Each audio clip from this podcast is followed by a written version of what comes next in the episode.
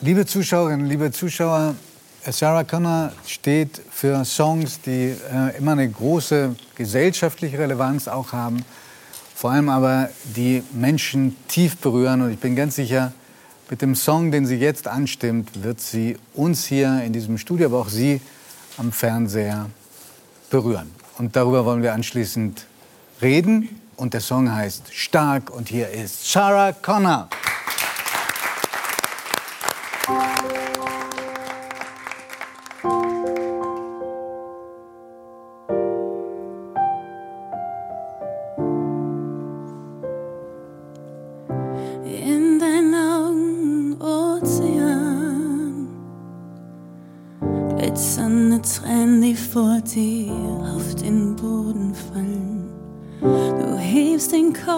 Kopf und schaust mich an. Frische Narben auf deinen Unterarm. Alles ist dunkel und du kommst da nicht raus. Diese Traurigkeit frisst dich noch auf. Die Sonne geht unter, doch für dich nicht mehr auf. Deine Seele ist hier nicht zu Haus. Und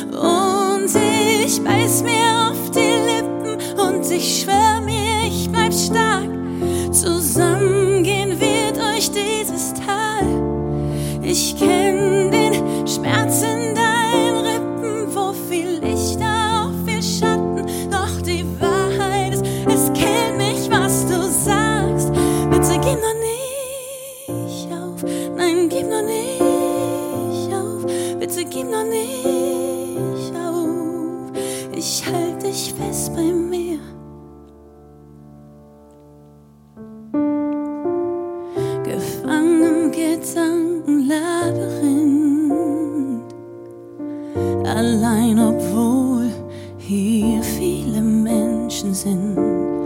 Keiner versteht, was in dir passiert. Du weißt nicht mehr, wann hast du Glück gefühlt. Alles ist dunkel und du kommst da nicht raus. Diese Traurigkeit frisst dich noch auf. Und ich beiß mir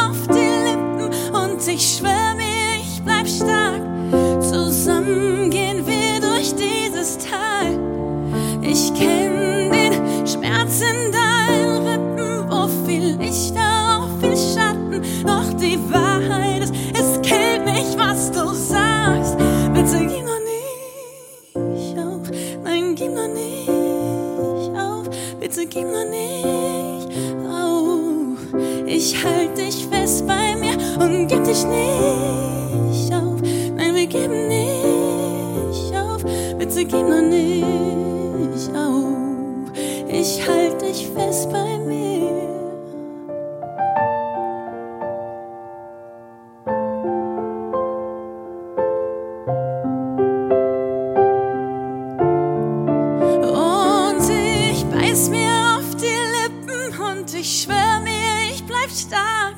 Zusammen gehen wir durch dieses Tal. Ich kenn den Schmerz in deinen Rippen, wo viel Licht, auch viel Schatten. Doch die Wahrheit ist, es killt mich, was du sagst. Bitte gib noch nicht auf, bitte gib noch nicht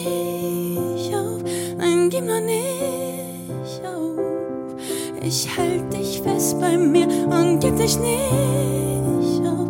Nein, wir geben nicht auf. Bitte gib noch nicht auf. Ich halt dich fest bei mir.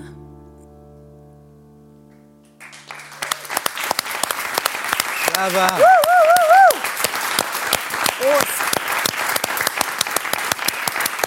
Vielen lieben Dank.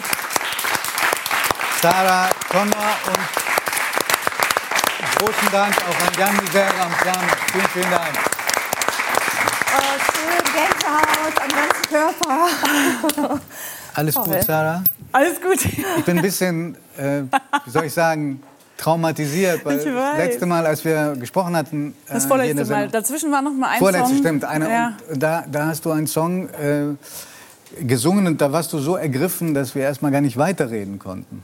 Ja, du auch. Ja, ich auch nichts war sagen. auch, aber als ich dich trösten wollte, hast du gesagt, um Gottes Ich Willen. gesagt, nee, nee, nee, nee, stimmt. Ja, stimmt.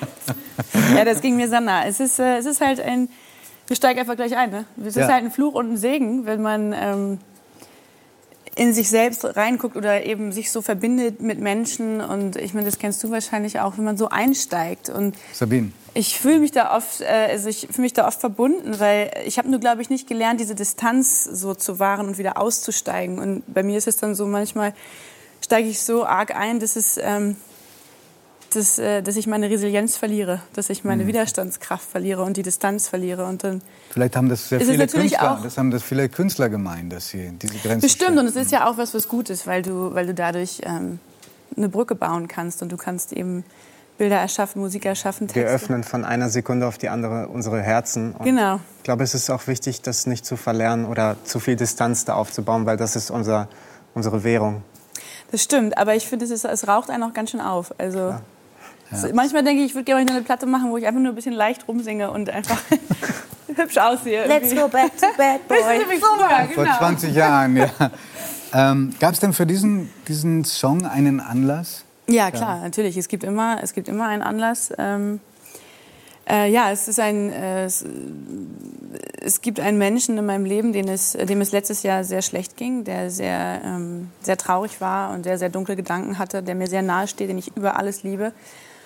Und ähm, ich konnte da, ich konnte nur da sein und zuhören und mich zuwenden und versuchen mit Worten und mit in den Arm nehmen, da sein, aber ich konnte eben das nicht wegmachen, wenn man das bei einer Depression einfach nicht kann. Das geht Das ist gerade, glaube ich, wichtig. Das, es geht nicht darum, dass jemand mal melancholisch war oder traurig, Genau. sondern du redest und singst über eine Depression.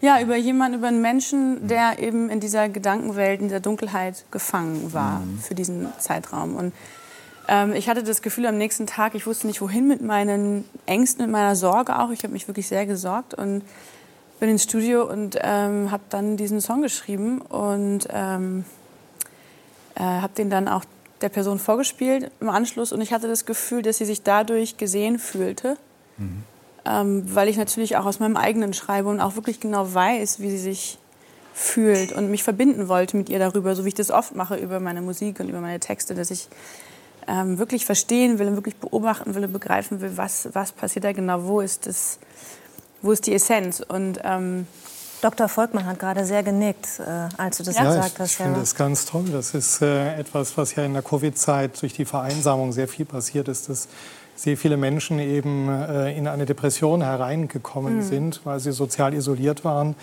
Und nicht wegschauen, sondern ansprechen, hingehen, das ist ganz wichtig, um sie wieder einzubinden. Ja, absolut. Ich glaube, das ist auch was, was da passiert ist, dass bei vielen Menschen einfach, das, die selbst auch von sich viel wegschauen und sich viel ablenken, dass man eben, ich glaube, jeder von uns hat das wahrscheinlich irgendwie, also ich hatte das auf jeden Fall, dass ich dachte so, huch, hä? mein Leben ist sonst so schnell und so laut und plötzlich gibt es keine Ablenkung. Du musst dich noch mehr auseinandersetzen mit den Dingen, die dich, die, die, mit den kleinen Dämonen und die, die Sachen, die raus wollen. Und Du hast dich ähm, auch zur Erklärung dieses Songs nicht selber nicht geschont oder nicht versteckt, sondern du hast auch bekannt, dass du Depressionen seit deinem 17. Lebensjahr kennst, dass es ein Teil von dir geworden ist. Ich hab, darf ich dir zwei Zeilen vorlesen aus deinem Song? Ich, ich halte dich fest bei mir, ich gebe dich nicht auf. Hast, ist deine Erfahrung, dass die intensive Zuwendung durch einen Menschen einen Depressiven rausholen kann? Oder ist ein Depressiver, wenn er erst mal drin ist, ganz schwer nur noch zu erreichen? Ähm, also ich kenne es von beiden Seiten. Ich kenne es als diejenige Person, die an Depressionen gelitten hat und äh, weiß, wie schwer es ist, überhaupt zu kommunizieren und mitzuteilen und, und zu erklären, was in einem vorgeht. Weil man hat das Gefühl, der eigene Kopf verrät einen. Ähm, man wird taub, man nimmt nicht mehr richtig teil, man ist zwar da, aber eigentlich auch nicht. Äh, man fühlt sich nicht zugehörig, man fühlt sich wie ein Alien in, in einer Gruppe von Menschen. Und ähm, ich kenne diese Situation immer noch zwischendurch. Habe aber gelernt, damit zu leben und es auch als etwas zu nehmen, was mir Tiefe und tiefere Dimensionen erlaubt, ähm, auch für meine Kunst und für mein Schreiben. Ähm, ich glaube, es hängt davon ab, wie schwer die Krankheit ist bei mirjenigen. Es ist eine unsichtbare Krankheit. Ich glaube, das ist das Fatalste, dass man es eben jemandem nicht ansieht. Ich habe mal jahrelang meinen Job gemacht und niemand wusste das, weil ich einfach dann auch ein bisschen schauspielern kann und eben weiß, wenn ich auf die Bühne gehe, dann ist das auch eine Art Befreiung. Aber also ich glaube schon, dass es hilft, mir hat es immer geholfen, wenn Menschen da waren und es ein oder zwei Vertraute gab, die wussten, Jetzt wie es in los. mir aussieht und die auch in meiner Nähe waren. Die haben mir oft so über Momente hinweg geholfen. Aber am Ende ähm, ist es ist es was, wo man, glaube ich, lernen muss zu leben. Ich, ich weiß nicht, ob es jemals wieder so ganz weg ist. Ich weiß nur, dass, es, dass ich es auch gar nicht ganz aufgeben wollen würde, glaube ich, weil die Tiefen und die, die Ebenen, die ich kennengelernt habe dadurch, wo viel Licht, da auch viel Schatten. Also durch diese Fallhöhe weiß ich natürlich auch die Höhen zu schätzen und bin sehr dankbar. Und meine Dankbarkeit hat mich gerettet in diesem, in, in, durch diese Phasen immer wieder. Gibt, äh, weil du gerade die Fallhöhe, äh, wenn du merkst, es ist soweit, ich, ich fall da wieder rein, gibt es mit den Jahren, weil du sagst, du hast dich auch besser kennengelernt, gibt es Strategien, die helfen, dass man nicht so tief fällt? Ich glaube, erstmal gilt es, äh, das anzunehmen und zu sagen, es ist so, es ist ein Teil von mir, es ist wie meine kleine oder große, äh, alte Bekannte, große Schwester, die guckt ab und zu vorbei und jetzt ist mal wieder so ein, so ein Tag oder so. Dann versuche ich direkt durch mein Outlet, was ich habe, durch meine Kreativität zu sagen, okay, wie kann ich das umsetzen? Wenn es gar nicht geht, habe ich so, so meine U-Boot-Regeln, die wahrscheinlich jetzt aus der Covid-Zeit auch viele kennen. Ja, Bewegung, gute Ernährung, Sport, ein gutes Gespräch mit Freunden, mit Menschen, die man liebt, die einen kennen. Ähm, Ablenkung und manchmal auch einfach die, die traurigsten Songs anmachen und sich einfach komplett reinbegeben und den Schmerz richtig fühlen. Das ist ja auch was Heilsames. Und dann, äh, ja, dann, ich bin ja immer noch hier, also es geht ganz, es funktioniert für mich ganz gut. Und trotzdem hast du gesagt, es wird Zeit, dass du vielleicht wieder mal äh, eine Platte machst mit lauter fröhlichen Songs. Ich habe ja gerade gesagt, meine Resilienz, ich merke mit meinem zunehmenden Alter, dass meine, meine Dickhäutigkeit natürlich auch durch, durch die Songs, die ich jetzt mache, dass ich eben Themen wie auch, auch bei Vincent oder bei dem Song, wo ich letztes Mal hier war, bei Flugzeug aus Papier, wo es um ein Mädchen geht, um eine Familie, die ihr Mädchen verloren haben beim Ertrinken, ein zweijähriges Mädchen. Und ich habe aus der Sicht der Mutter geschrieben. Ähm, das sind so Dinge, die, die bewegen mich dann wochenlang und ich kann das gar nicht ablegen. Und das, das ähm, beeinflusst natürlich auch mein Umfeld. Und es ist manchmal ganz schön, ähm, ja, ganz schön intensiv. Und von daher würde ich mir manchmal wünschen, ich würde einfach Musik machen, der immer heile Welt ist und äh, die mich gar nicht so viel angeht und ich einfach nur geil singen kann. Vielleicht mache ich das bisschen- auch beim bisschen- nächsten Mal wieder. Mal gucken. Okay, ich bin sehr gespannt, aber ein bisschen war das ja so vor 20 Jahren, als du angefangen Ja, hast. ja, ja, es hatte auch, ich Relativ- weiß das heute zu schätzen. Ja. Wirk, wirkte sehr unbeschwert und, und Teil war's auch lustig. Wie, wie guckst du selber auf, diese, auf deine Anfänge zurück? Muss ich mir jetzt gleich eine Matz angucken, wo ich in den schlimmsten Outfits meines Lebens durch irgendwelche Nein, Okay. heute stehe ich dazu. Ich habe heute genügend Distanz. Ähm, wir hätten es sie war halt ein nicht, ganz wir haben die anderes Rechte Leben. auch nicht bekommen. Weißt du? Die sind alle mit mir. ähm, nee, ich habe heute wirklich, äh, das ist ein ganz anderer Beruf eigentlich mittlerweile. Ich schreibe meine eigenen Geschichten. Spät angefangen mit dem selber Schreiben. Ja, ja, ich habe zehn Jahre lang quasi eine Popstar-Karriere gehabt, wo großartige Künstler, Produzenten, Musiker für mich geschrieben haben und wo ich eben ins Studio gegangen bin und gesagt habe, finde ich gut, finde ich gut. Das ändere ich noch ein bisschen. Hier schreibe ich ein bisschen mit, aber es ging nicht um, um, um meine Seele im, im Sinne von inhaltlich. Ich habe natürlich Seele in meinen Songs gehabt, weil ich so gesungen habe, wie ich gesungen habe. Und ich glaube, man, ja, die Stimme erzählt ganz viel über deine Seele. Aber ähm, es war, eine andere, war ein ganz anderes Leben. Ich habe einfach sexy Outfits angezogen, habe ähm, besser gesungen als alle anderen und ein bisschen rumgetanzt in den Videos. Das war's. Und hast du das Gefühl gehabt, auch, hey, ich werde ein Popstar und äh, lass mal jetzt die Sau raus? Ich habe ja sehr früh Kinder gekriegt. Deshalb war das mit der Sau rauslassen so relativ schnell vorbei. Aber davor kurz, ja. Und, und hast du das Geld auf den Kopf gehauen oder bist du eher jemand, der spart? Nee, ich habe die ersten zehn Jahre, ich hatte auch, ich war ja auch schon mal verheiratet damals. Ich hatte auch jetzt nicht einen Mann, der besonders viel mitgespart hat. Wir haben immer alles eigentlich ziemlich rausgehauen. Und war da so ein Vertrauen, es wird schon wieder? Ja, immer. Ich habe das ja auch so gelernt. Ich bin ja auch so groß geworden, immer barfuß oder Lackschuh. Und äh, mein Vater hat gutes Geld verdient, aber wir waren auch viele Leute.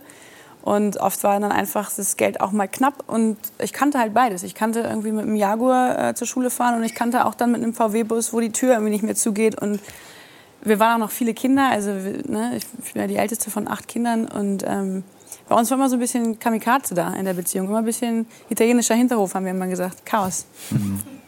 Ja, das ist nur so bedingt romantisch, wenn ich dir. Ja, es klingt in der Geschichte immer romantischer, ja, als es ist dann es natürlich eigentlich gar ist, nicht, ja. weil ich finde, ähm, es ist für Kinder auch sehr, sehr belastend, wenn das Gefühl da ist, die Eltern wissen nicht so richtig, äh, wie sie bis zum Monatsende kommen. Es war auf jeden Fall oft ein Thema in der Ehe meiner Eltern, dass eben wer das Geld ausgibt, wie viel Geld da ist, ähm, das war was, was ich sehr früh gelernt habe, dass ich in der Beziehung immer sehr autark, egal wie groß oder klein ich lebe, aber ich möchte selbst in der Lage sein, meinen äh, Lebensstandard zu finanzieren und auch meine Kinder. Das war für dich Kann klar. die Sarah nicht nochmal singen? Finden Sie, Das kann ich auch viel besser als zu reden, Nee, ja. ich finde, sie redet aber wunderschön. Das, glaube ich, war kein Affront. Also das, oder? Das war überhaupt nicht so gemeint. Na, ich bin auf jeden Fall bekennender Sarah Connor-Fan vom ersten Tag an. Und wel- welcher, welcher ist Ihr Lieblingssong von ihr?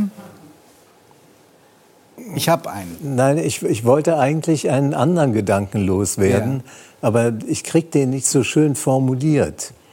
Weil wenn sie singt, dann hört man natürlich eine wunderbare Stimme, aber dahinter spürt man immer, dass sie mit einem Griffel jedes Lied, äh, jedes Wort, das sie singt, noch unterstreicht und verbessert und äh, aus jedem Wort das Letzte herausholen möchte.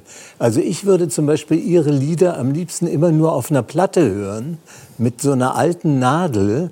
Und diese Nadel, die ritzt sozusagen das, was sie empfindet, in die Platte hinein. Und äh, das, das ist das Sensibelste an Stimme, was ich kenne. Oh, ist das schön. Und für, Jetzt fühle ich mich sehr gesehen. Ja. Ja. das ist schön, vor allem, weil das wirklich auch der größte Kampf ist, der inhaltliche Kampf. Also das eine ist ja dann die Worte zu singen. Ich höre sie ja, wie sie sein sollen, aber die deutsche Sprache, und das musste ich ja erst lernen, das ist ja eine richtige Wissenschaft, die deutsche Singsprache. Ich habe nie deutsche Musik gehört und tue es bis heute nicht, deutschsprachige Musik. Ich bin mit Soul und mit Jazz aufgewachsen und habe dann gemerkt, was für eine intensive Verbindung ich herstellen kann, wenn ich in meiner Muttersprache singe und in der Sprache, die die Menschen sofort verstehen. Aber es ist trotzdem überhaupt nicht meine Singsprache gewesen, mit der ich groß geworden bin. Und das musste ich mir richtig erarbeiten. Und da geht es um Nuancen. Das, ich weiß nicht, was in der Schauspielerei so ist, aber es geht um, ob man einen Nennen singt oder einen. Ne? Ich beiß es mir auf die Lippen, nicht Lippen und ich schwöre mir ich, sondern ich beiß mir auf die Lippen und ich schwöre mir, ich bleib stark. Dass quasi kein Konsonant stört und dich nicht aufhält und dich nicht zum Nachdenken anregt, sondern du musst jetzt richtig erarbeiten. Und dieser Kampf lässt du dir ist so helfen arg. dabei? Lässt du dir helfen bei diesem Bei, beim? Texten mittlerweile fast gar nicht mehr. Es gibt wirklich sehr wenige Leute, mit denen ich noch zusammen texte, weil ich einfach so genau weiß, was ich will und was ich mag. Ähm, aber äh, ich lasse mir immer gerne helfen, wenn ich das Gefühl habe, es wird dann noch besser. Also, aber ich bin einfach sehr streng mit meinen, meinem eigenen, ich habe einen sehr hohen Anspruch und einen eigenen Ton und ich weiß genau, welche Buchstaben wie klingen, wie ich sie klingen lassen kann. Und dieses es ist ein absolutes Ringen und ein absoluter Kampf um jedes Wort und es bleibt am Ende nur die Essenz in jedem Song. Es darf kein Wort zu viel sein, kein Füllwort, was eigentlich aus, aus Verlegenheit da ist oder wo man nicht wusste, was man genau sagt. Ähm, ich, ich treibe viele Menschen damit in den Wahnsinn, darum schreiben nur noch sehr wenige mit mir zusammen. Sarah, du hast äh, gesprochen von den acht Geschwistern, die ihr insgesamt seid. Mhm. Ähm, und deine, du setzt deine Tradition fort. Du hast selber auch vier Kinder. naja, ja, das reicht jetzt. Ich bin da aber noch, ich bin ja noch der untere Ich finde, Durchschnitt ich finde vier, vier ist schon ziemlich viel. Und zwei davon, die beiden Älteren, Ja. die haben jetzt selber musikalische Ambitionen und haben auch dir etwas am letzten Geburtstag, den du hattest, dir auch was vorgespielt. Mhm. Ähm, wie siehst du das, dass die in deine Fußstapfen treten wollen? Schwierig. Also auf der einen Seite sehe ich ihr Talent. Ich sehe, wie wunderbar das ist, dass sie zu Hause dieses Angebot haben, dass die jetzt mit 15 und 17 Jahren in der Lage sind, ihre eigenen Songs zu schreiben. Die schreiben Wahnsinnstexte. Die haben eine Beobachtungsgabe und die haben dadurch natürlich ein Tool, was sie ihr ganzes Leben lang haben werden. Das ist das, was ich Ihnen sage jetzt. Das ist egal, was passiert, wie dunkel irgendwas ist, wie schön. Sie werden immer in der Lage sein, das, das Zu sofort zu prozessieren und, und ins Universum zu schicken und es nicht festzuhalten. Das sagt die Musikerin. Und die, die Mutter? Ja, die Mutter, was das Geschäft angeht, das ist schon was, was einen großen Teil deiner Seele vereinnahmt und auch, ähm, ja, was deiner Seele auch sehr wehtun kann. Und eigentlich wünsche ich es mir nicht für sie im, im, im Rückblick auf alles, was so kommen kann. Und trotzdem weiß ich natürlich, dass sie, das sind meine Kinder, die sind auf gar keinen Fall abzuhalten von irgendwas, was sie wollen. Also Sie sind sehr von willensstark. daher, ja, ja. Von wem Sie das wohl haben. Ja, keine Ahnung. Du warst ja selber sehr früh weg von zu Hause, so mit, mit 16, wenn Ja. ich mich richtig erinnere. Ähm, deine Kinder leben alle noch zu Hause. Wie, wie, und ha, ha- hast du den Eindruck, das bleibt auch noch eine Weile Ich so? glaube, mein großer Sohn, der äh, findet das ganz gemütlich so. Ja, doch, doch. Also ich hatte immer ein bisschen, ich hatte schon so, zwischendurch haben die natürlich mal gesagt, so, oh, wenn ich 16 bin, dann ziehe ich mit meiner Freundin zusammen in eine WG. Und ich so, am Anfang dachte ich noch so, okay, echt, ja? wieso, findest du es hier nicht gut oder so? War ich so ein bisschen beleidigt und dann irgendwann war es so, ähm, dass ich gesagt habe, okay, gut, dann wie willst du das finanzieren? Jobbst du dann nebenbei noch, neben Reiten und neben... Ja, ich guck noch mal. Erstmal bleibe ich ja noch hier und wenn ich dann auf Tour bin, Mama, dann kommst du mit. Du machst mal dein Tourmanagement dann und dann kannst du dich entspannen und ich bin auf der Bühne. Und solche Diskussionen haben wir dann zu Hause. Und jetzt kommt ja langsam so das, die, das Ende der Schulzeit für die Ersten. Und das ist schon ganz spannend. Das finde ich unheimlich aufregend, weil ich habe ja diese, diese Spanne von 17 zu 4. Ja. Und ähm, da müssen jetzt ganz andere Entscheidungen getroffen werden. Das, ich meine, da bin ich, ich habe da halt schon alleine gelebt, wie du gerade gesagt hast. Und das, nee, das ist bei uns noch nicht so Thema. Das will ich auch gar nicht. Also ich würde die immer ermutigen, lange bei mir zu bleiben. Sagen alle mit. Vielleicht war es bei euch, ist es bei euch auch harmonischer, als es bei dir Ja, wir haben auch ein bisschen mehr Platz, die haben mehr so ihren Space und ich arbeite natürlich auch, wir hängen nicht ganz so aufeinander, wir sind nicht ganz so viele Kinder ähm, so eng beieinander. Ich hatte damals ein bisschen das Gefühl, ähm, das ist hier nicht mehr genug Raum, ich muss mal mein eigenes machen. Und deinen Worten habe ich entnommen, dass du die Frage stellst, äh, wovon lebst du dann? Das heißt, ist es nicht selbstverständlich, dass Mama hilft finanziell? Natürlich werde ich im Notfall immer helfen, aber ähm, ich glaube, die Lektion ist ja die, also die Lektion, die wichtigste Lektion ist ja, dass du ähm, erstmal, glaube ich, ist das Allerwichtigste, dass sie was finden, was sie lieben. Ich finde es viel wichtiger, was sie sind, als was sie werden, als was sie tun. Ja, also das ist immer, ich glaube, wenn sie etwas finden, mit dem sie richtig glücklich sind, dann werden sie auch automatisch irgendwie einen Weg finden, ähm, davon zu leben. Da bin ich mir ganz sicher, da habe ich großes Vertrauen in meine Kinder, die sind, die haben einen guten, sind street smart. Ich habe durch dich etwas entdeckt, von dem ich gar nicht wusste, dass es das gibt, nämlich das äh. Instagram oder Feediving. Nur, Wenn du so kommst, sag ich dir, du kannst nicht TikToken, das haben dir deine Kinder. Da, Haben sind, da bin ich schon gesagt? weiter, bin ich schon weiter. Aber dieses, dieses Habe ich gerade wieder gelöscht. Du. Ich habe einen Account aufgemacht vor ein paar Tagen. Mhm. Und dann fand ich das so doof alles, dass ich das gestern, gestern habe ich das ganze Video Ich auch. Ich habe gestern den ganzen Abend nicht Facebook und nicht Instagram benutzt. Ja, da gab es ja auch Ey, ja. okay, danke. Das war mein schönster Tag, sag ich dir. Als gestern dann irgendwie überall stand, so geht gar nicht. Ich überall geht's nicht. Oh, ist das geil.